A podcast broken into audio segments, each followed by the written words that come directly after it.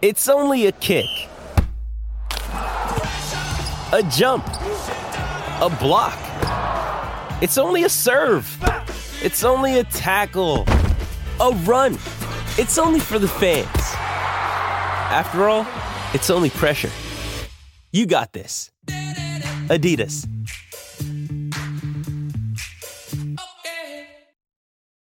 C'est un constat qui fait froid dans le dos. Selon les chiffres dévoilés par le ministère de l'Intérieur ce jeudi, en moyenne, près d'une personne se fait agresser chaque minute en France.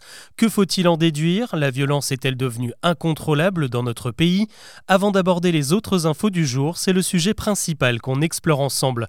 Bonjour à toutes et à tous et bienvenue dans Actu, le podcast qui vous propose un récap quotidien de l'actualité en moins de 7 minutes. On y va L'évolution est tout simplement ahurissante. Avec plus de 440 000 cas recensés l'an dernier, le nombre d'agressions physiques a bondi de 60% en l'espace de 8 ans en France. Rapporté sur une échelle temporelle, ça fait donc une agression chaque minute quelque part dans le pays. Et à en croire les statistiques, 2023 a été particulièrement violente avec 7% de cas en plus par rapport à 2022. Voilà pour les chiffres, et c'est vrai qu'ils ont de quoi inquiéter, mais que disent-ils vraiment quand on se penche sur les détails? Car il existe toutes sortes d'agressions, les bagarres, les vols avec violence, les agressions sexuelles et bien sûr les maltraitances qui surviennent dans le cadre conjugal ou familial. Et là où les statistiques explosent, ce n'est pas tellement dans la rue, où de plus en plus de monde pourrait se faire violenter, car la moitié des agressions enregistrées l'an dernier sont survenues dans un cadre privé au sein de la famille et du couple. En 8 ans, les violences intrafamiliales ont grimpé de 13%, ce qui est tout simplement énorme. Mais ce que constate la police, comme la gendarmerie, c'est qu'il y a une libération de la parole dans le sillage du mouvement MeToo. Désormais, on hésite de moins en moins à parler, à dénoncer et à porter plainte, mais rappelons quand même que selon le Haut Conseil à l'égalité, seulement 10% des victimes osent franchir la porte des commissariats aujourd'hui.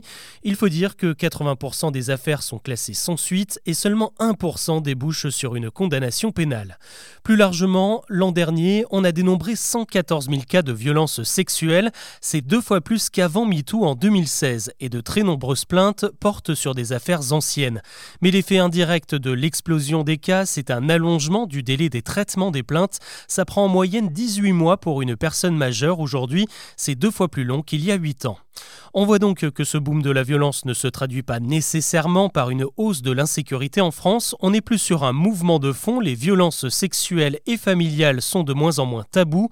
Malgré cela, le sentiment d'insécurité reste très présent dans l'esprit des Français. Selon un baromètre Odoxa pour le Figaro, 6 personnes sur 10 ne se sentent pas en sécurité aujourd'hui dans le pays. L'actu aujourd'hui, c'est aussi l'adoption de la constitutionnalisation de l'IVG. Hier, les sénateurs ont donné leur feu vert malgré l'opposition d'une cinquantaine d'élus conservateurs. De nombreuses associations ont laissé éclater leur joie, comme le planning familial ou la Fondation des femmes. Emmanuel Macron lui a salué un pas décisif et a aussitôt annoncé la tenue du congrès le 4 mars, lundi prochain. Les 925 députés et sénateurs se rendront en bus à Versailles pour un dernier vote. Le pour devra être prononcé par trois élus sur 5 pour que la Constitution soit modifiée. Un discours guerrier, Vladimir Poutine s'est exprimé devant son Parlement hier pour exposer sa politique générale et le président russe en a profité pour répondre à Emmanuel Macron et à son idée de déployer des troupes en Ukraine. Selon Poutine, les conséquences seraient avant tout désastreuses pour la France. Il a évoqué la possibilité d'envoyer une bombe nucléaire sur Paris. Autre guerre, autre conflit, selon les chiffres du Hamas, l'offensive israélienne à Gaza aurait provoqué la mort de 30 000 personnes et ce jeudi l'horreur est encore montée d'un cran lors d'une distribution d'aide humanitaire. Toujours selon le Hamas, une centaine de civils ont été tués et plus de 700 personnes blessées par des tirs de soldats israéliens présents sur place. Et selon Israël, les soldats auraient paniqué face à un mouvement de foule. Une enquête a été ouverte. On retourne au Sénat pour euh, reparler des agressions sexuelles. Ce jeudi, Judith Godrèche était invitée à s'exprimer devant les élus pour témoigner sur les violences commises dans le monde du cinéma.